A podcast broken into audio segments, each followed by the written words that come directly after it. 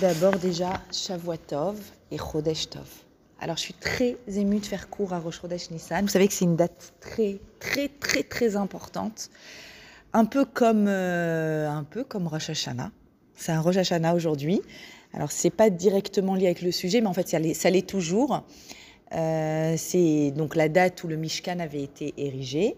Donc c'est la, date du début de la proximité dans la vie entre mon moi intérieur vrai, vrai, vrai, vrai, sans tout ce qu'il y a de superficiel, toutes les couches extérieures qui sont sur moi, qui m'empêchent la proximité avec, avec Hachem.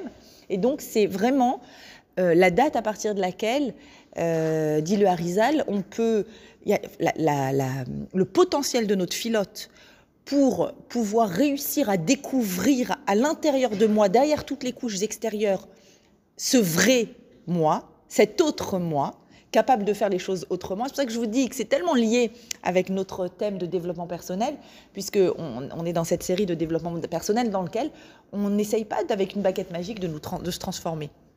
On essaye de retrouver d'autres ressources, d'autres ressources qui sont en nous et que peut-être on ignore. Et il n'y a pas de meilleure date que celle d'aujourd'hui pour faire ça pour faire ça aujourd'hui et de prier pour que, évidemment, toute l'année continue avec l'impulsion d'aujourd'hui.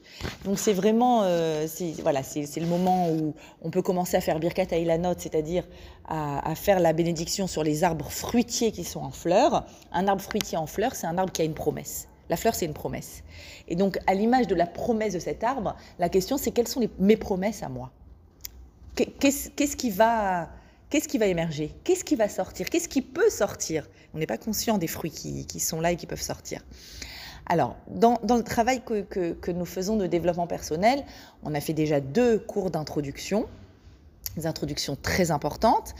Et pour, euh, juste pour se souvenir, la semaine dernière, là, il y a deux semaines donc, on avait évoqué le fait que, bien sûr, on va faire un travail lent, un travail d'intériorité, mais que dans certains domaines que le Rav euh, Volbe, dans son livre Aléchour, appelle les traits de caractère grossiers, c'est des domaines qui ne euh, relèvent absolument pas, absolument pas du développement personnel. C'est-à-dire que la personne qui a des colères noires, tu vas pas lui dire bon, écoute, aujourd'hui, allez, enlève 5% de tes colères noires. La semaine prochaine, t'enlèves encore, allez, encore 5%. Quoi. Alors, euh, on est dans du ridicule absolu. Certaines midotes grossières, un égoïsme énorme, une recherche de cavode, une recherche d'honneur, ben, ça brise l'image haut, l'image noble que l'on se fait de l'humain avec un grand H. Et ces midotes-là, en particulier grossières, il dit il n'y a pas d'autre solution que de les briser. De les briser comment? On a l'obligation de se figurer, de se représenter, même si on pense ne pas avoir sombré dans une des midotes grossières. Ça peut nous arriver un jour. Il, donne, il donnait un exemple très, très juste d'une personne qui tout d'un coup est nommée dans, une posture, euh, un rôle, euh, on va dire, euh, communautaire, social ou à la tête d'une grande entreprise ou quoi. Ça lui monte à la tête. Et lui qui a toujours été fin et, prévenant, etc., tout d'un coup, il se prend pour la cuisse de Jupiter et il, il- il a des attitudes odieuses parce que euh, tout d'un coup, son ego a été surdimensionné. Et donc, obligatoirement, on doit se représenter dans notre tête qu'est-ce que c'est l'image de l'homme. Pas l'homme extraordinaire, pas Baba Salé, un homme. Un homme, une femme, bien sûr.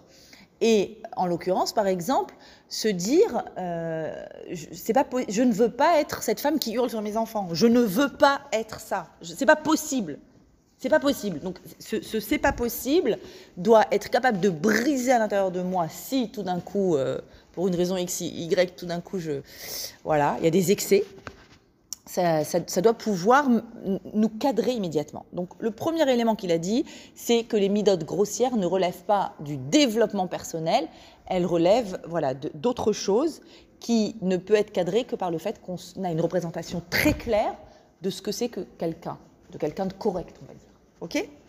Maintenant, on continue dans, toujours dans les principes du développement personnel.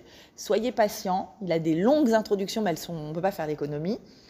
Et, euh, et vous allez voir que même dans, l'introduction de tous ces principes de développement personnel, si je ne les fais pas, je ne- demain, on va parler de chaque, chacune des midotes, on va passer en revue tous les traits de caractère et pour chacun, on va faire un travail très profond selon ces principes-là.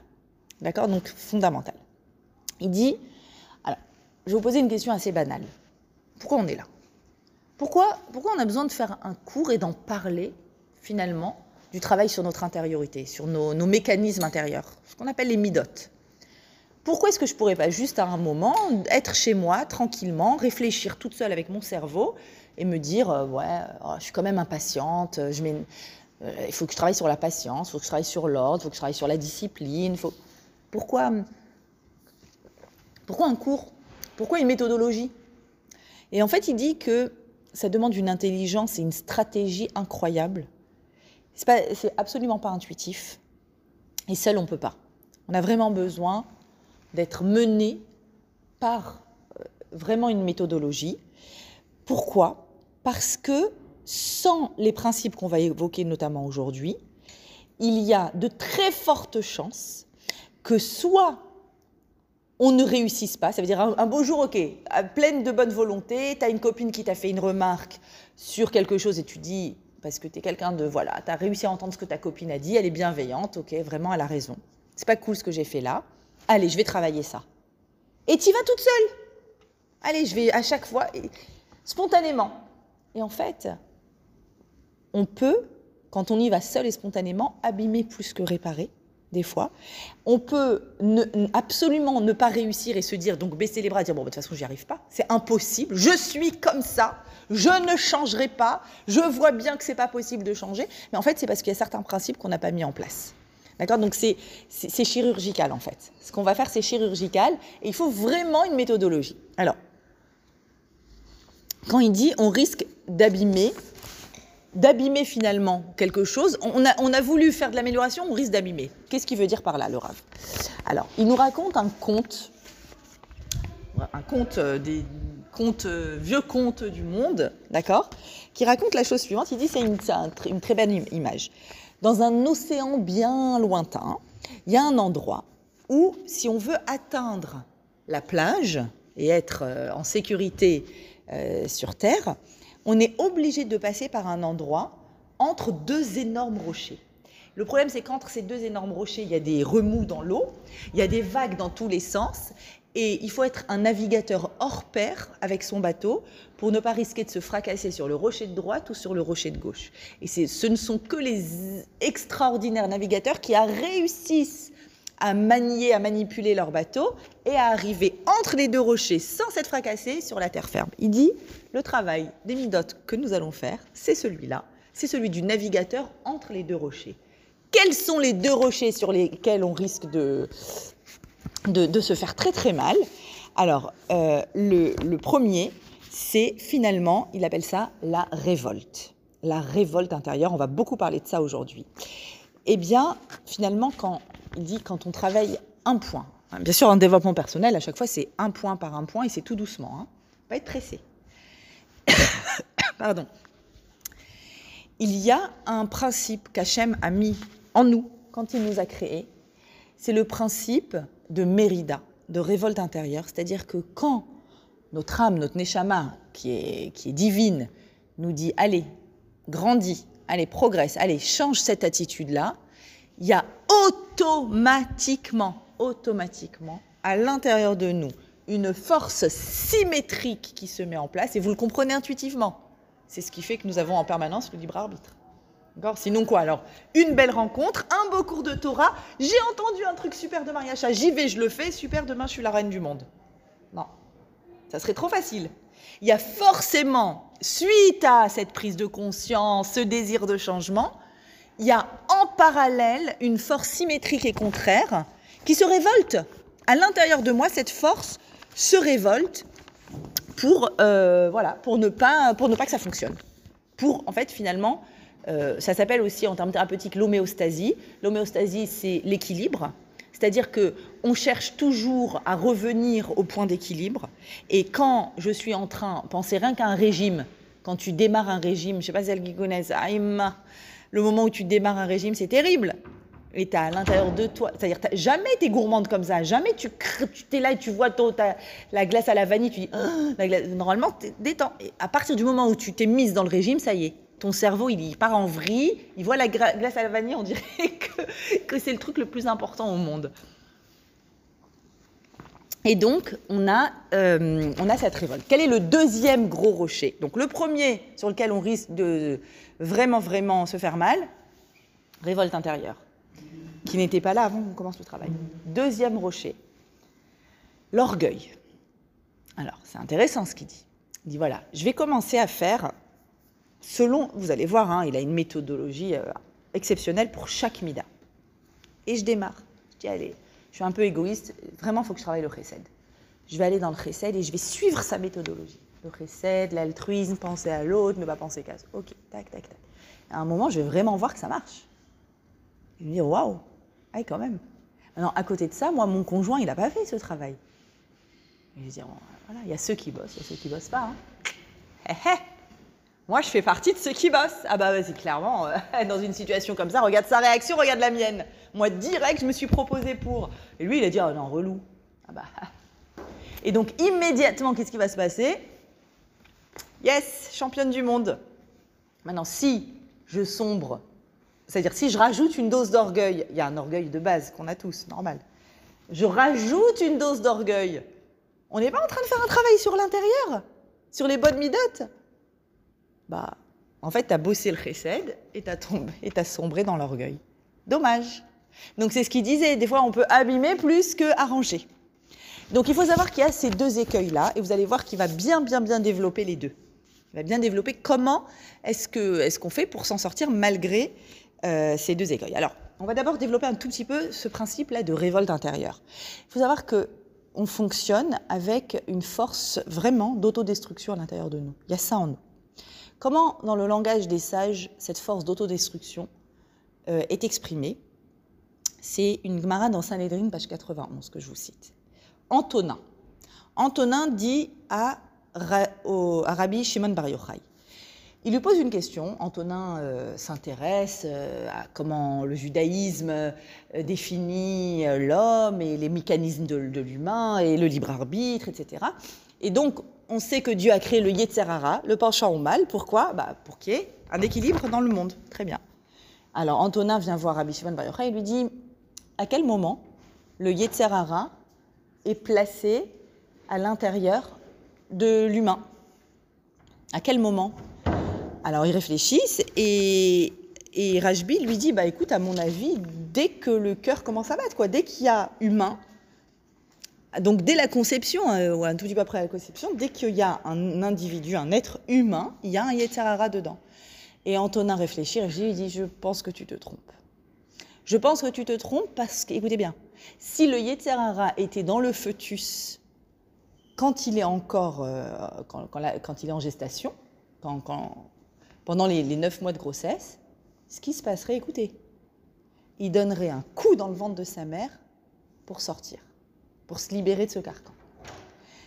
Ah, mais s'il donne un coup dans le ventre de sa mère au troisième mois et qu'il sort, il se passe quoi? C'est du suicide. Ça veut dire que, écoutez bien, ça veut dire que le Yetzerara est tel qu'il est capable de nous faire faire des choses qui nous mènent à l'autodestruction et au suicide. On, œuvre contre nous contre notre réalisation, contre notre bien-être. Et de cette Gemara, euh, la conclusion est que le Yetzirara arrive que à la naissance. C'est de là qu'on sait qu'il ne va, n'arriver qu'à la naissance. La preuve, c'est qu'il ne s'est pas, il s'est pas autodétruit avant. Vous vous rendez compte jusqu'où ça va? La force de révolte qu'il y a à l'intérieur de nous. Vous pouvez percevoir ça dans, dans, des moments de, crise où vous, ah, il faut que je dise, il faut que je dise, il faut que je dise ça. Maintenant, après écoute, c'est très bien que, attends, j'ai détruit une relation quand j'ai dit telle phrase, j'ai fait du mal, j'ai. Après, on, peut toujours réparer. N'empêche que le mal a été fait. Et dans ce mal, tu as fait du mal envers quoi? Envers qui? Bah, Tu as détruit, c'est-à-dire vraiment, c'est de l'autodestruction. On, on est tous, d'une façon ou d'une autre, réfléchissez euh, à des moments chaotiques, des moments de colère, des moments compliqués, des moments relationnels qui, réveillent en nous des choses compliquées il y a un moment où, après coup, t'être reposé, tu réfléchis et tu dis J'ai fait un truc qui m'a détruit. J'ai fait quelque chose, mais je pouvais pas. Mais après, souvent, hein, on a l'honnêteté de pouvoir le voir et de dire, mais je ne pouvais pas faire autrement. Il fallait que je fasse ceci ou que je dise cela. Donc ça, c'est euh, l'élément sur la révolte. Il y a un midrash qui dit que euh, quand, quand, Dieu a créé l'humanité, il a regretté de l'avoir créé. Vous vous souvenez, il y a eu le déluge, il y a eu Noach, etc. Vaïnachem Hachem, il y a écrit comme ça, qui a ça et à Adam Baaretz. Hachem a regretté d'avoir fait l'homme Baaretz dans la terre. Et le Midrash va très très très loin. Il dit heureusement que je l'ai créé à partir de la terre, parce que comme Haaretz, Baaretz dans la terre, comme il a été créé à partir de la terre, donc il est capable de créer une révolte contre moi à partir de tous les éléments inférieurs. Si je l'avais créé ange, ça va très loin. Si je l'avais créé ange, il aurait réussi à créer une révolte dans les cieux de tous les anges contre moi. C'est-à-dire que ici, ce qu'il est en train de dire, c'est que cette force-là qui, se trouve en nous, dans l'homme, le pousse à se révolter contre n'importe quelle domination extérieure, n'importe qui qui va poser un cadre, me forcer à quelque chose. On va... Euh, bienvenue, venez, rentrer, rentrer. Et, et toute hérésie qui existe dans le monde, à chaque fois qu'on veut briser un joug, à chaque fois, ça provient de cette force-là qui se trouve à l'intérieur de nous. Euh, je vais vous euh, citer un exemple très marquant dans la Torah, que vous connaissez tous, le premier, Ève. Ève est la faute originelle. Qu'est-ce qui s'est passé avec Ève? Adam a entendu l'ordre de Dieu. Vous ne pouvez pas manger de cet arbre-là précis, précisément. Ok. Adam voir Chava, il dit Ah, Chava, j'ai un truc super important à te dire. Dieu m'a dit Vous ne pouvez pas toucher et manger de cet arbre. Vous voyez la différence? Il a rajouté toucher. Très bien. Adam euh, est en train de faire dodo. Chava, Ève est près de cet arbre. Et puis il y a le serpent qui arrive. Et il lui dit l'air bon. Hum, ça te fait pas envie C'est pas possible. Ah bon, c'est pas Pourquoi? Ah ben, Adam m'a dit qu'on peut ni toucher ni manger. Le Nachash arrive et il la pousse contre l'arbre. Hop, touché T'es pas morte. T'as vu? Il t'a dit n'importe quoi. T'as vu, t'as vu, t'es pas morte. Oui, je t'ai poussé, t'as touché. Ben maintenant, tu peux manger. C'est comme ça que ça s'est fait. De là, elle a mangé et elle a donné à manger à Adam. Tout ça à cause de quoi? Parce que Adam a ajouté une barrière supplémentaire. Il a dit, bon, pour ne pas manger, viens, on dit même on touche pas. Comme ça, il y a plus de chances qu'on mange pas. Il y a une force de révolte à l'intérieur de nous qui se réveille à chaque fois qu'il y a une contrainte. Contrainte ne pas manger. Je te rajoute une contrainte en plus, ne pas toucher. Du fait de cette contrainte en plus, c'est là, c'est-à-dire, dire quoi le nachash? Tout ça, c'est des symboles. C'est-à-dire que la force de révolte intérieure a pu s'infiltrer dans cet espace-là qui restait du fait qu'il y a une contrainte supplémentaire, donc il y a une révolte supplémentaire. Et donc, c'est là que, hop, tout le processus a pu s'infiltrer de cette façon-là. Et finalement, euh, finalement elle, a, euh, elle quand même consommé. Alors, il donne un autre exemple. Il dit, parlons de nous et de, des révoltes qu'on a en nous. Il parle d'un exemple qu'il connaît d'une personne de haute stature qui a son haut niveau d'études de, la Torah et de raffinement intérieur, etc., il sent qu'il faut qu'il a besoin de travailler un peu sur sa parole. Donc à son niveau à lui, il s'est dit, je vais me fixer un jour de jeûne de la parole. Alors, jeûne de la parole, ça veut dire, je, je peux parler, mais que pour l'étude de la Torah ou les nécessités, mais aucune futilité. Une journée. Et cette personne témoigne que ça a très bien marché, super. Hein. et dès que le jeûne de la parole s'est terminé, le lendemain, il a fait quoi? Open bar toutes les, conversations les plus inutiles, les plus futiles, sont, mais plus que d'habitude. Beaucoup plus que d'habitude. Comme quand tu es énervé de faire ton régime. Et qu'après tu dis, bon allez, je casse le régime, mais là tu vas pas manger un peu. Tu pas détente. Tu es, dingue. Moi, je, je, suis désolée, je donne des exemples sur le régime, parce que moi, j'ai jamais fait de régime de ma vie. Grâce à Dieu, j'avais pas besoin. Jusqu'au confinement dernier, confinement de mars où ma fille devait se marier peu de temps après, et il y avait eu le confinement, Pessard et tout, et j'ai dit, en, essayant, je m'étais jamais montée sur une balance, mais en essayant une jupe, j'ai dit, oh, qu'est-ce qui se passe là? Je connaissais pas ce genre de problème dans la vie. Et là, je me suis intéressée, j'ai dit, là, je fais un régime. Mais la révolte intérieure, moi qui m'en fiche de... Moi, j'aime les jours de jeûne. J'adore les jours de jeûne, il n'y a pas besoin de manger, on gagne du temps. C'est un kiff. Mais là, tout d'un coup. Tu vas pas te faire des amis, là. Mais je te promets que depuis cette expérience, la révolte que ça a créé, tout d'un coup, je vois plus du tout la nourriture de la même façon. Elle m'énerve la nourriture maintenant, tu vois. Elle me parle, elle me raconte des choses. Et moi aussi, je lui raconte des choses. On n'est pas copines. C'est impressionnant. Alors que, alors que en temps normal, c'est-à-dire que vraiment la révolte, elle se réveille avec la contrainte que tu es en train de mettre. Or, on est en train de dire quoi? Qu'on va se fixer des petites contraintes, justement, des petites, vous allez voir. Mais attention, attention, c'est évident que, le mécanisme intérieur qui va se mettre en place, il sera, il sera très étonnant. Très, très étonnant, parce qu'il y a quelque chose qui va se réveiller à l'intérieur de nous. Rav Dessler a une image pour ça. Pour, pour ça, ce principe de travail intérieur et de contrainte. Tu vois un ressort? Tu le pousses au maximum. Quand tu le lâches, il revient où? Il revient jusqu'à la place de base ou encore plus loin? Encore plus loin. C'est ça qui se passe à l'intérieur. Nos mécanismes intérieurs, ils sont comme ça. Il faut le savoir. Deuxième, le deuxième rocher sur lequel il ne faut pas se fracasser, c'était l'orgueil. Alors, concernant l'orgueil, il dit c'est inévitable. Une personne qui commence un processus en développement personnel et qui goûte à ça, c'est très goûteux. C'est très goûteux de voir qu'on peut faire les choses autrement et, et de façon beaucoup plus raffinée. Il n'y a rien à faire. On sent, il y a un sentiment de supériorité par rapport aux autres. Il y a ce sentiment. Et du coup, je perds ce que je gagne, comme je vous l'ai dit tout à l'heure. Donc, il dit pourquoi l'orgueil particulièrement c'est compliqué? Parce que c'est l'amida qui est contraire à tout le principe du développement personnel. Pourquoi? Parce que le développement personnel, c'est dire je ne suis pas en roue libre dans mon existence, je maîtrise mes mécanismes, je maîtrise mes réactions, je veux ressembler à quelque chose de précis, donc je me soumets et le principe de l'orgueil, c'est quoi? C'est finalement, je ne me soumets à rien d'autre qu'à mon ego. C'est ça l'orgueil. L'orgueil, c'est je suis au service de mon propre ego. Donc tout le, est-ce que vous comprenez que c'est une mida qui va venir toucher à tout le monde du développement personnel? Le développement personnel, c'est dire je me soumets à autre que moi pour ressembler à une belle image de moi, pour atteindre cette belle image. Et là, tout d'un coup, dès qu'arrive l'orgueil, l'orgueil, c'est une mida. Enfin, quand, il y a des vraies personnes très orgueilleuses, c'est vraiment une mida abominable. Il y a, attention, hein, il y a l'orgueil de base de n'importe qui qui a de l'ego. Euh, on ne peut pas vivre sans, sans ego. Mais l'orgueil, l'orgueilleux, moi, il m'est arrivé de rencontrer un orgueilleux, un vrai orgueilleux, qui me demandait de l'aide pour trouver une femme. Je ne peux pas l'oublier de ma vie. Tu comprends, j'ai un problème, Dieu m'a fait beau. Ah, il a commencé sa phrase comme ça.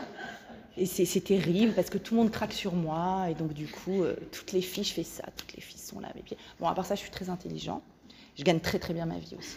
Non, mais je vous assure que c'était comme ça. Je vous assure. J'étais pétrifiée. J'étais pétrifiée. Donc, c'est terrible parce que vraiment, c'est une personne, tu te dis, mais à, quel moment elle va avoir un regard sur elle et se dire, oups, pas seulement que ça se fait pas, c'est que tu es, es en train d'être vraiment au service de ton image, narcisse, quoi, complètement, complètement. Et là, à partir de ça, c'est-à-dire qu'il y, a cet orgueil fondamental qui est là, tout ce qu'on peut essayer de faire, tu peux, essayer de lui dire, euh, euh, je ne sais pas moi, euh, travaille sur la ponctualité. Ça n'a rien à voir. Impossible. Je fais ce que je veux. Je viens l'heure que je veux. Puisque l'ego va venir et va toucher à tous les autres domaines de développement personnel, vous voyez Donc c'est pour ça qu'il dit que c'est un écueil très très très important. Et l'orgueil, il faut absolument voilà, faire impérativement trouver le moyen de ne pas tomber là-dedans. Euh, et, donc, euh, et donc, il va nous donner une méthodologie pour ça. Explorer comment faire. Alors, pour le problème numéro 1, d'accord? Donc, ils sont clairs pour vous les deux problèmes. La révolte intérieure normale, l'orgueil qui, c'est automatique. A priori, c'est automatique. Mais il va nous donner une méthode. Pour le problème de la révolte intérieure, comment est-ce qu'on va faire? Ça aussi, c'est Hachem nous a créé comme ça. Dès que tu t'imposes une contrainte supplémentaire, il y a une révolte. Rappelez-vous. Alors comment je fais ben, C'est foutu d'avance. Alors comment je fais pour progresser dans la vie Alors, Il dit voilà, c'est fondamental ce qu'il dit. Principe, ce principe, gardez-le, on va l'utiliser à chaque mida qu'on va évoquer ensemble, toutes sans exception. Le principe des petits actes. Il appelle ça ma'asim ktanim. Les tout petits actes, les tout petits pas. Et même avant de découvrir ce texte-là de Ravolbeu, moi, dans, dans mon cabinet, quand je reçois, toujours, c'est un mot que je, c'est vraiment une phrase que je répète très souvent, j'ai constaté. Attention, on fait des mini-changements. On crée des mini-changements. Et là, maintenant, grâce à Ravolbeu, je comprends pourquoi ce principe il est si important. Alors, euh, comment, comment ça fonctionne? D'abord, une Mishnah, je vous cite une Mishnah dans un vote, dans le traité des Maximes des Pères, qui dit comme ça, deuxième chapitre, première, euh, première Mishnah, Heve Zahir fait extrêmement attention, Be mitzvah kala, à une mitzvah très facile, Ke Bachamura, autant qu'à la mitzvah qui est lourde, qui est difficile à faire. Chez Ein Atayodea Matan Pourquoi tu dois faire autant attention à la facile qu'à celle qui est difficile? Tu ne connais pas comment Dieu rétribue pour les mitzvot que tu fais. C'est-à-dire, qu'est-ce qu'on est en train de... Et puis il y a un autre endroit dans la Torah, dans la parashat Ekev, où il y a écrit Vaya Ekev Tishmeu Netamishpatim. Et lorsque vous entendrez, vous euh, respecterez mes lois, dit Dieu. Ekev, ici ça veut dire lorsque, mais il y a un jeu de mots avec le mot Akev qui veut dire le talon. Et Rachid sur place dit on est en train de dire, Dieu est en train de dire, fais attention à toutes ces petites mitzvot que, que d'habitude tu piétines de ton talon. Quel genre de mitzvot qu'on piétine de notre talon Ou mitzvah kala, comme dit, comme dit la Mishnah? Il y a des mitzvot faciles, des mitzvot qui sont... Ah, Pessar, c'est difficile, par exemple. Il y a beaucoup à faire. Euh, une mitzvah dans laquelle il faut que tu investisses beaucoup d'argent, donner ton maaser, c'est pas facile je gagne cet argent, j'ai le sentiment qu'il est à moi. Hop, la Torah elle me dit 10%, ben en fait c'est pas à toi, c'est passé par toi, mais c'est pour euh, les, besoins de, ceux qui sont en nécessité. C'est. Il y a des mitzvot qui sont très faciles à faire. Il y a des mitzvot qui nous coûtent rien du tout. C'est vraiment. Euh, qu'est-ce que. C'était, je sais pas, quels exemples vous, vous avez de mitzvot très faciles euh, que vous faites, mais ça vraiment, vous êtes content de les faire, mais c'était rien. C'était trois fois rien de, de faire cette mitzvah. Euh, je sais pas. Comment? Ouais, bon, ça peut être une bracha avant de manger, ça peut être. Alors là aussi, ça dépend des personnes. Comment? Puisqu'en plus ça apporte quelque chose. Alors pour, ouais, pour certains recèdes, euh, ça dépend. Pareil, ça dépend lequel. Est-ce qu'il faut que je, me tape sans borne ou est-ce que. Mais des fois, voilà, il peut y avoir un recède. Euh, tu montes de la farine à la voisine. Allô, qu'est-ce que j'ai fait? J'ai rien fait. Donc tu dis bon, c'est pas grand-chose comme mitzvah. Mais comment? Peut-être, mais alors c'est vrai que c'est assez individuel pour chacun. C'est-à-dire qu'il y en a qui vont dire ah, c'est difficile de faire ma prière, il y en a qui vont dire ah, c'est facile. Mais disons que à titre personnel, là, on s'adresse à chacun individuellement. Qui, et la personne doit se dire est-ce que ça me coûte ou ça me coûte pas? On se dit ça quand on fait une mise on se dit c'est dur ou c'est pas dur? Et il dit mais nous on croit que plus c'est difficile, plus Dieu il est content de moi plus j'ai fait un truc énorme qui m'a coûté cher, plus Dieu il est content. Et c'est pas. Ouais, je trouve. Mais bon. plus Dieu est content de moi. Et là, la Mishnah, elle nous remet, elle dit, mais t'as pas compris. C'est pas du tout en fonction de, c'est pas du tout en fonction de, de l'effort que tu as eu à faire, c'est pas du tout en fonction de la main que tu as mise à la poche, c'est pas du tout, des fois juste de dire bonjour à quelqu'un, c'est une mitzvah. C'est une mitzvah de dire bonjour à quelqu'un chaleureusement. Ça t'a rien coûté, mais tu, ne sais pas qu'est-ce que ça fait dans les mondes intérieurs, dans les mondes supérieurs, etc. Donc attention, ne, dévalorise pas la petite mitzvah, ne dévalorise pas le petit geste, le petit acte, la petite chose que tu as faite. Toute petite chose a son sens. Et en fait, c'est un, pas de plus vers, euh, vers un cheminement. Quel exemple il donne? Un exemple génial pour ça. Il dit, venez, on réfléchit à notre corps organique. Là, on parle de l'intérieur, de nos mécanismes. Venez, on réfléchit à, notre, comment Hachem a créé notre corps du point de vue organique. Il l'a créé à partir de quoi? De cellules microscopiques. Et chacune a son fonctionnement. Et chaque cellule doit fonctionner. Mais donc c'est le macro qui est fait d'un ensemble de micros. Et hum, ce qui se passe au niveau organique se passe également au niveau de notre intérieur. C'est-à-dire que notre être total avec le monde le monde d'action qui est le nôtre, d'accord Toutes les traces, je vais le dire comme ça, que nous allons laisser de nous dans une journée dans ce monde, à travers toutes les rencontres que, l'on fait, que nous faisons, c'est la somme de toutes les petites actions que l'on fait. Alors nous, on a l'impression que ah, je vais faire un gros truc aujourd'hui, je vais faire une grande action qui va, qui va davantage laisser euh, une trace et imprégner mon être. Et là, waouh, là j'ai fait un truc aujourd'hui, je fais un truc énorme aujourd'hui. Alors qu'en réalité, ma personne totale n'est rien d'autre que la somme de toutes les toutes petites, petites, petites, petites choses que je fais dans une journée. Exactement comme le corps total est la somme de toutes euh, euh, mes cellules. Et il dit que spontanément, quand on réfléchit à une transformation, un PDG veut transformer sa, sa boîte. Il ne va pas réfléchir à, aux détails. En général, il va essayer de faire un gros plan d'action. Plan d'action pour, euh, pour euh, la République. Comment on fait avec euh, la dette et avec le corona et avec le problème économique? Alors, on va faire des grosses actions. Et en général, c'est comme ça qu'on réfléchit. On réfléchit aux grosses actions, aux gros millions, aux milliards, ou je ne sais quoi de ce qu'on va faire.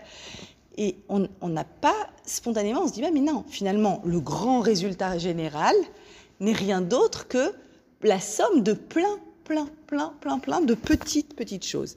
Et il dit, même dans un médicament, si je réfléchis à un médicament, un médicament pour nous soigner, il y a quoi? Il y a une toute petite, petite, infime part de, de produits actifs. Si je, me dis, bah, j'ai envie de soigner encore mieux cette personne, donc je rajoute du produit actif. Non, tu peux la tuer. Si tu mets plus de produits actifs, tu vois bien qu'avec un petit peu de produits actifs, tu as eu un gros résultat. Ben, finalement, tout ça pour vraiment insister et nous convaincre que ce qui va laisser vraiment une trace à l'intérieur de nous, c'est beaucoup de mini-gestes. Mini-gestes. Quand il dit mini-geste, il dit un geste qui est tellement petit qu'il ne va pas réveiller à l'intérieur de toi le naturel principe de révolte qui se réveille en nous. Parce que si je décide du jour au lendemain à, un gros vrai changement dans un domaine qui me dérange terriblement, mais c'est évident qu'il va y avoir cette révolte intérieure. Et c'est évident du coup que je vais être cassée parce que je vais me dire mais j'ai essayé, j'y arrive pas. Alors arrêtez, allez, arrêtez de me faire des remarques, je suis comme ça, je suis comme ça. La révolte, elle est forcément négative. La force, c'est une autodestruction. C'est le Yetzerara qui se trouve à l'intérieur de nous et qui est obligatoirement là du fait du principe de symétrie. Du fait du principe, c'est-à-dire que tu, as grandi vers le haut, il y a une force vers le bas, obligatoirement pour maintenir notre liberté. Et donc, toujours, toujours, il y a ça à l'intérieur de nous, on, on le réalise. Dès qu'il y a une contrainte supérieure, il y a à l'intérieur de nous quelque chose qui se révolte contre cette contrainte. Et cette révolte, elle peut nous envahir tellement qu'on va baisser les bras. Dès qu'on va commencer un travail sur l'intérieur, sur une mida intérieure, on va dire, mais c'est insupportable en fait. Pourquoi c'est insupportable? Parce que la révolte s'est réveillée. Comment la contrer? Le seul moyen de la contrer, il dit, c'est ma'asim ktanim, les petits actes. Maintenant, qu'est-ce qu'un petit acte? Subjectif. Au moment où j'ai décidé un petit changement dans ma vie, mais même ce petit changement, je dis n'importe quoi, je vais rajouter telle prière. Je sens que je prends pas assez de temps pour je veux me rajouter telle prière. Tu rajoutes telle prière, mais tu, tu sens, au moment de t'asseoir, saoulé là, Bon, je me suis engagée, mais ça m'a saoulé. Ça t'a saoulé, c'est-à-dire, ça y est, tu as, la force de révolte qui est en toi, c'était too much. Hop, tu, tu enlèves. Tu, tu, baisses, tu baisses le truc. J'ai pensé à, j'ai pensé à l'exemple d'une fille, un vrai exemple, je me souviens, d'une jeune fille qui, qui, vient me voir euh, vraiment les, la larme à l'œil. Elle me dit, tu sais, aujourd'hui, je fête mon euh, vraiment 156e jour Tniout. Elle avait compté les jours. C'est dire, que chaque jour est important. Je dis, waouh, et tout. Hein. Elle me dit, mais tu sais comment ça s'est fait Jamais? Alors, s'il y a une fille au monde qui se serait pas mise snoote, c'est moi. À moi mes jeans, à moi mon truc, à moi le fait d'être habillée cool, de descendre, prendre une bague. Et alors, je dis, bon, ok, raconte-moi ton. Qu'est-ce qu'elle me raconte? Elle me raconte que à Rosh bon, elle est allée à Sina, jupe. À Rosh elle dit, ouais, dans 10 jours, Kippour. Franchement, c'est rien, quoi. Ça veut dire entre Kippour, donc c'est-à-dire c'est une semaine. J'avais acheté des belles. Euh, c'était une fille qui était dans la mode. Elle s'était fait un kiff, elle acheté des belles jupes. Elle avait plein de belles jupes. Je dis, bon, la semaine de Kippour, je peux. Kippour, elle va à la Sina. Après Kippour, trois jours après, c'est Soukot, vous savez. Bon, dans trois jours, c'est Soukot. ça va, je garde mes jupes jusqu'à Soukot. C'est la fête de Soukot, j'irai à la Sina aussi à Soukot. Elle a fait Soukot. À la fin de Soukot, elle dit, purée, ça fait trois semaines, je suis. Ça fait trois semaines. Bon, je finis le mois. Je finis le mois. Elle m'a dit, je t'assure qu'à chaque fois, je me suis dit, à la fin du mois, je me suis dit, ça fait déjà un mois. C'est dommage, ça fait déjà un mois. Je rajoute, allez. Et puis, comme en un mois, elle a fait tourner ses jupes et tout, elle était bien. Donc, du coup, à la fin du mois, elle a dit, bon, allez, je rajoute une. Je sais pas, je vais, voir. Dès que je. Elle s'est pas mise pression. Dès que je craque, je craque.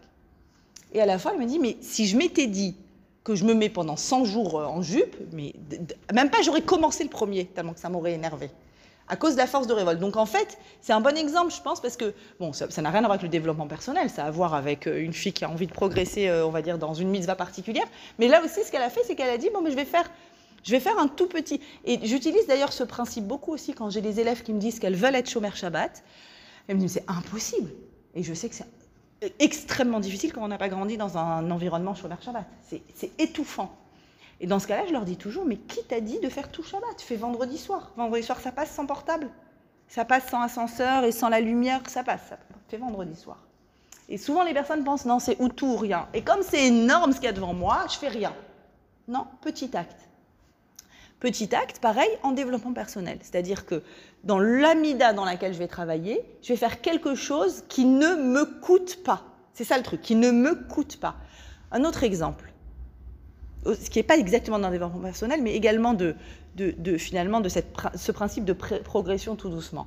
Je me rappelle quand j'étais maman d'un bébé, speed, un bébé speed speed avec en attendant le deuxième, d'accord La petite elle avait 9 mois, j'attendais le deuxième elle était speed, elle, elle, a marché dès 9 mois, donc à 11 mois je lui courais derrière, elle montait les étages.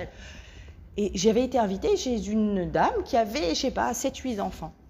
Et j'étais comme ça, je l'ai regardée, j'étais interloquée. Moi, je savais ce que c'était que d'avoir un bébé et demi, en mode speed, et de rentrer dans une famille avec nombreuse, on va dire, et de voir la maman zen, tranquille, elle s'occupe de celui-là, puis de celui-là, puis de celui-là, et puis elle répond calmement à celui-là, et puis elle... Je lui dis, mais attends, c'est euh, surréaliste là. Je suis en train de... J'assiste à quoi? Et en fait, après, j'ai réalisé qu'on ne devient pas du jour au lendemain maman de six gosses ou de sept gosses. D'abord, un. Ensuite, on s'habitue au travail qu'il y a avec deux. Et ensuite, on s'habitue à celui qui est avec trois. C'est-à-dire que le fait, et heureusement, le fait que les choses se font par étapes, par paliers, tout doucement, ça fait que, sinon ça aurait été en effet pas possible. Mais les changements qui se produisent à l'intérieur de nous sont des changements qui se font petit à petit. Petit à petit, il y a des changements. Et du fait qu'il y ait des changements petit à petit, c'est ce qui fait qu'on est capable, capable de les accepter. Sinon, vraiment, euh, vraiment, euh, voilà, ça serait, ça serait pas possible de, de, changer du tout au tout de cette façon. Et donc, euh, voilà, ah oui, il donne une image très belle de ce principe de révolte, j'aime bien cette image. Il dit que juste après la guerre de Kippour, Ravolbeu, il est monté dans un avion qui a survolé l'Égypte. Et à un moment, il se met à trembler, il voit que l'avion euh, baisse d'altitude, mais beaucoup, beaucoup, il est à peine à quelques mètres au-dessus du sol alors que c'est pas l'atterrissage du tout. Et il est très inquiet, il va voir le, pilote, il dit mais qu'est-ce qui se passe? Est-ce qu'il y, a un problème avec le moteur? Il dit absolument pas. On est en terre, euh, territoire égyptien et il y a une altitude où les radars ne peuvent pas nous, voir. Donc je me suis mis en dessous de l'altitude des radars pour qu'ils puissent pas nous voir. Et il s'est arrêté, il a dit ah c'est bien, grâce à ça j'ai compris un truc en développement personnel. Maintenant, j'ai compris que finalement, il y a une hauteur de radar pareil, où notre Yetzerara, notre euh, force de révolte, elle n'arrive pas à, nous, elle nous capte pas. Donc en fait, à l'intérieur de nous, quand on fait un, petit acte, il faut le faire en dessous de la, hauteur du radar, la hauteur de la révolte, pour, passer inaperçu. Et je trouve, cette image assez parlante et, euh, assez intéressante.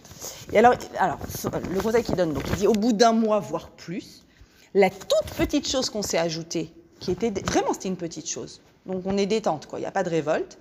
Elle va passer inaperçue et elle va faire partie de notre euh, nature. Vraiment de notre nature. Ce n'était pas très difficile. Au bout d'un mois, bah, c'est naturel. Je le fais naturellement maintenant. Et là, à partir de là, on peut se dire qu'on rajoute une autre petite chose, toujours dans, dans le même euh, Euh, et, là, le principe qu'il donne, c'est que chaque travail doit être fait au moins pendant trois mois. Alors évidemment, nous, dans le travail qu'on fait, je ne vais pas attendre trois mois pour revenir. Je pense que Myriam, elle ne sera pas contente si je lui dis, attends, on a parlé de la patience, les gens vont travailler leur patience trois mois, je reviens dans trois mois. Mais toutefois, je vous donne les indications, je vous donne la méthodologie, qu'il il nous, nous indique combien de temps il faut pour que notre être s'habitue à une nouvelle attitude à une nouvelle attitude qu'on a divisé en mini, mini petits actes. Ces mini-actes, jusqu'à ce qu'ils fassent partie de notre nature, pendant trois mois, au minimum trois mois, il dit de trois à six mois, et ensuite, euh, et ensuite c'est bon. Euh, hop, hop, hop, encore un petit peu. Euh, le deuxième élément, vous vous souvenez, donc on a dit la force de, la force de révolte contre la force de révolte, en dessous du niveau de radar. OK? Deuxième, vous vous souvenez le deuxième écueil C'était Interrogation écrite L'orgueil. L'orgueil. Et il avait l'air de dire tout à l'heure, écoute, l'orgueil, c'est inévitable. Quoi. Tu, quand vraiment tu vois que tu as bougé, que tu as changé, que les autres autour de toi, c'est les mêmes, tu dis, yes, moi j'ai changé, moi j'ai avancé. Alors, euh, comment faire ça? Il me dit, c'est vraiment une contradiction interne, mais il y a une méthode. Et on va, je ne vais pas le, le finir aujourd'hui avec vous, on n'aura pas le temps, fois. Je vous, je vous indique déjà la méthode. Je trouve même le mot très intéressant. On doit travailler selon le modèle de Hit Lamdout. Hit Lamdout, c'est un mot très intéressant. L'omed, ça veut dire apprendre. L'omed. Hit, en hébreu, les hit à pair, les hit, les hit pael, c'est la forme de conjugaison hit, c'est réflexif. Je me maquille, je me douche, je me coiffe. Ce, c'est les hits. Maintenant, c'est intéressant de mettre cette forme les hits avec le verbe lomed, apprendre. Je me apprends. Je m'enseigne. J'apprends, mais je, je, En fait, j'ai essayé de trouver une traduction. Je me suis dit, peut-être la traduction la plus proche, c'est d'être un apprenant. Mais je me mets dans une posture où je vais apprendre. J'apprends de moi-même. J'apprends de tout ce qu'il y a autour de moi, mais je m'enseigne à moi-même. Je suis dans un auto-enseignement. Un auto-enseignement qui fait de moi un être apprenant en permanence. Est-ce que vous percevez déjà le lien avec l'orgueil? Dans l'orgueil, il y a une posture de celui qui sait, de celui qui est au-dessus, de celui, bon, dans l'exemple extrême que je vais donner, il n'y a pas de remise en question, alors que la posture de l'apprenant, c'est toujours une posture basse quand je suis apprenant. Je suis toujours dans une posture de quelque chose qui va venir et qui va m'aider et qui va m'apprendre. Donc, si je suis hyper rempli de moi-même, il n'y a plus de place pour apprendre quoi que ce soit. Je sais. Vous connaissez les gens qui savent? Ils te racontent, ils t'expliquent, ils te... c'est spécial quand même. Hein et en fait, le fait d'être un apprenant, ça veut dire que toutes les situations de la vie vont être là pour m'enseigner des choses. Ça veut dire que j'ai une curiosité permanente, mais permanente dans l'apprentissage. Et ça, ça va être le contre-pied de cet orgueil-là, qui fait que, bon, bah, ça y est, j'y suis, je, suis arrivé à destination, j'ai réussi à. Non, bah, en fait, quand tu es un apprenant permanent, tu n'es jamais dans la posture haute. Tu n'es jamais dans la posture supérieure. Alors, on va voir comment. On dit qu'en réalité, sachez que tout l'apprentissage, tout l'objectif du limoud Torah, vous savez que la première mitzvah du juif, c'est d'étudier la Torah tous les jours. Tous les jours, tous les jours. Vous allez me dire, mais attends, le rabbin, il a fini ses études, c'est bon, il sait, check. L'avocat, après avoir fait toutes ces années, être passé, et le barreau, et l'oral, et l'écrit, et le truc, ça y est, tu sais. Vous imaginez si on disait aux, aux, avocats, pour faire le parallèle avec la Torah, tous les jours de ta vie, va apprendre les lois au moins tant de temps par jour. Ça y est, j'ai fait, mon examen, c'est bon. La Torah, c'est comme ça. La Torah, il n'y a aucun moment où on te dit, bon, c'est bon, check, tu le sais. C'est bon, t'es bon en Torah. Attends, il est barbu, il a le chapeau, il fait les prières, il connaît tout, tu lui poses n'importe quelle question. Ça n'a rien à voir. Tous les jours, tu dois être un apprenant. Et plus que ça, il dit, c'est plus que la posture d'être quelqu'un qui va recevoir un savoir, qui va se remplir de quelque chose. C'est plus que ça. Il dit que quand, quand une personne, par exemple, décide d'étudier un traité. Alors, l'exemple que lui donne, je vais vous citer son exemple, même s'il est un peu loin de nous, c'est pas grave. Un traité qui s'appelle Négaïm. Négaïm, c'est les plaies sur la peau. C'est quoi ce traité? Vous savez qu'il existait à l'époque biblique et du temple, il existait des maladies dermatologiques très importantes, proches de la lèpre, qui ressemble à la lèpre, mais qui étaient d'origine spirituelle. C'est-à-dire qu'une personne disait du lachonara, et elle avait au début des signes sur sa maison, des petites taches sur la maison. Alors nous, on aurait dit de l'humidité. Des petites taches sur les vêtements, on aurait dit les mythes. Des petites taches sur la peau, on aurait dit ah, une petite maladie de peau. Mais en fait, tout ça, c'était des, des, éléments qui venaient le mettre en garde. Attention, attention, toi, la frontière entre l'extérieur et l'intérieur, elle n'est pas claire chez toi. Tu, dis des choses qui ne concernent, tu parles sur les autres, tu racontes des choses, attention à la frontière entre l'extérieur et l'intérieur. C'est ça à chaque fois, la triple frontière. Maison, habillé. Quelqu'un étudie le traité de Negaïm. Quand vous étudiez en Torah le traité de Gemara, de Talmud, qui parle des plaies, franchement, vous, vous étudiez, c'est un peu comme en médecine, quoi. Vous étudiez alors euh, si, la, si la tache est blanche, et si le Cohen est venu à constater qu'il y avait un poil blanc et que euh, la racine du poil, c'est très concret, c'est très technique, c'est très descriptif. Donc tu peux balayer tout un traité de Talmud, de connaissances qui sont des connaissances de Torah, que tu as étudié, et pas une seconde dans tout le traité, jusqu'à ce que tu arrives à la fin, fin, fin, où on raconte l'histoire de Myriam qui avait dit du lachadara sur son frère, quelque chose qui ressemble, peu importe. Tout le traité, tu l'as fait, tu, même pas tu savais que c'était... Tu n'as pas réfléchi au sens qu'il y a derrière tout ça. Tu es resté à la couche la plus superficielle, la plus extérieure. C'est très fort ce qu'il est en train de dire. Il est en train de dire qu'on peut être des juifs pratiquants, même étudiants, sans s'être posé une seconde la question fondamentale de l'être. Qu'est-ce que la Torah est en train de me dire sur moi? Sur moi, sur mon être, sur l'intérieur, sur mon mécanisme, sur mon fonctionnement, sur le monde? Tu, es là en train d'étudier quelque chose de complètement extérieur. Mais tu sais bien qu'il y a un message derrière tout ça. Comment ça se fait que tu es resté sur la couche la plus superficielle?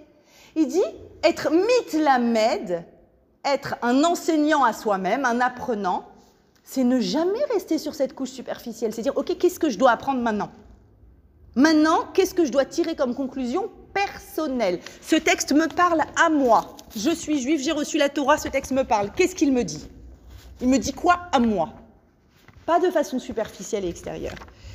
Et, euh, donc, la, nécessité ici, c'est d'être toujours, toujours, toujours dans cette euh, curiosité intellectuelle de recevoir quelque chose. Encore une Mishnah dans un vote fondamental, Benzoma qui dit, Ezeu Chacham, vous connaissez sûrement cette Mishnah, qui est le sage Qui est le sage Le prix Nobel Moi j'aurais répondu, le prix Nobel c'est le vrai sage. Einstein, prix Nobel, t'es un sage. Ben non, qui est le sage? C'est hallucinant cette, cette, cette Mishnah, il faut jamais l'oublier. Halomed Mikol Adam, celui qui est capable d'apprendre de toute personne. Et Barthénora dit sur place, c'est qui toute personne? Celui qui est plus petit, que toi qui sais beaucoup moins que toi. C'est-à-dire, imaginez le grand, grand, grand, grand maître, euh, euh, maître de conférence en mathématiques qui va apprendre quelque chose d'un petit jeune homme, alors peut-être pas en mathématiques, si c'est quelqu'un qui a un moins bon niveau, mais dans n'importe quel autre domaine, il va rencontrer quelqu'un et dire j'ai sûrement quelque chose à apprendre de lui. J'ai sûrement une il y a sûrement des choses que je ne sais pas et que je vais apprendre de cette personne. Si notre posture dans la vie face aux situations, aux attitudes, aux événements, aux personnes, aux conversations, si notre posture, c'est une posture, qu'est-ce que j'ai à apprendre? On sombrera pas dans l'orgueil. Jamais, jamais, jamais, jamais. Parce qu'on aura toujours ce désir, cette envie, cette soif de se remplir de quelque chose que je n'avais pas avant et que je vais comprendre maintenant désormais. C'est passionnant. C'est passionnant d'avoir cette posture-là. Elle est passionnante. Parce que tu es tout le temps dans la découverte de quelque chose. Donc la vie, elle est tout le temps en train de t'offrir une surprise incroyable. Il y, a une, scène qui m'a beaucoup, beaucoup, beaucoup marqué, énormément marqué dans ma vie professionnelle. Il y a bien longtemps, je finis avec ça. Il y a bien longtemps, j'étais enseignante dans une école, dans une école juive de Paris, et euh, ils avaient décidé de faire venir une, une formatrice en Kodesh, une formatrice en Kodesh pour donner encore des éléments. Vous savez qu'en France, malheureusement, la formation de profs de Kodesh, elle est râlée pâquerette. Et donc, malheureusement, il y a beaucoup, beaucoup de profs de Kodesh qui sont pas très diplômés, pas très. Voilà. Qui ont, et malheureusement, ça fait des cours de Kodesh au lycée qui n'ont pas un niveau de ouf. Et l'école avait eu une, vraiment une, l'intelligence de faire venir une formatrice extérieure pour, euh, voilà, créer des sessions toutes les semaines, des petites sessions de formation après l'école pour réfléchir à notre, geste euh, d'enseignant. Magnifique. Mais il fallait que le projet, que les profs adhèrent au projet. Il fallait que les profs adhèrent. Donc le directeur fait une réunion, salle des profs avec tous les profs de Kodesh pour présenter le projet. J'oublierai jamais une femme, rabbinite en guillemets, une femme enseignante de Kodesh, qui se met dans une colère. Moi? Moi, je vais apprendre de celle-là, elle est plus jeune que moi. Elle l'a dit comme ça. Celle-là, elle est plus jeune que moi, mais euh, elle avait mille choses, un milliard de choses à apprendre. Parce que moi, j'ai fait cette formation, c'était passionnant. Passionnant. Moi, je vais apprendre. Elle, elle va me dire comment moi j'enseigne. Mais fallait voir la colère. Fallait voir la colère. Je me souviens l'avoir observé et m'être dit, voilà l'anti-modèle de ma vie. Il y a des moments comme ça où tu sais, tu as un flash et tu dis, ça c'est l'anti-modèle. C'est-à-dire être tellement rempli de soi-même qu'il n'y a plus de place pour venir remettre en question. Ok, tu es peut-être une bonne prof.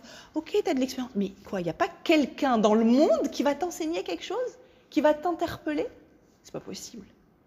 Et donc, en fait, ce qu'on va voir dans la suite de ce chapitre la prochaine fois, si Dieu veut, c'est comment tous les événements de ma vie vont être des moments d'enseignement. Les, événements banals de ma vie, les petites rencontres, les petits face-à-face, tout, tout va m'interpeller et je vais me dire, OK, qu'est-ce que j'ai appris là? J'ai appris quelque chose, qu'est-ce que j'ai appris? Et ça, c'est, je crois, la posture fondamentale de l'individu qui est dans une réflexion de progression.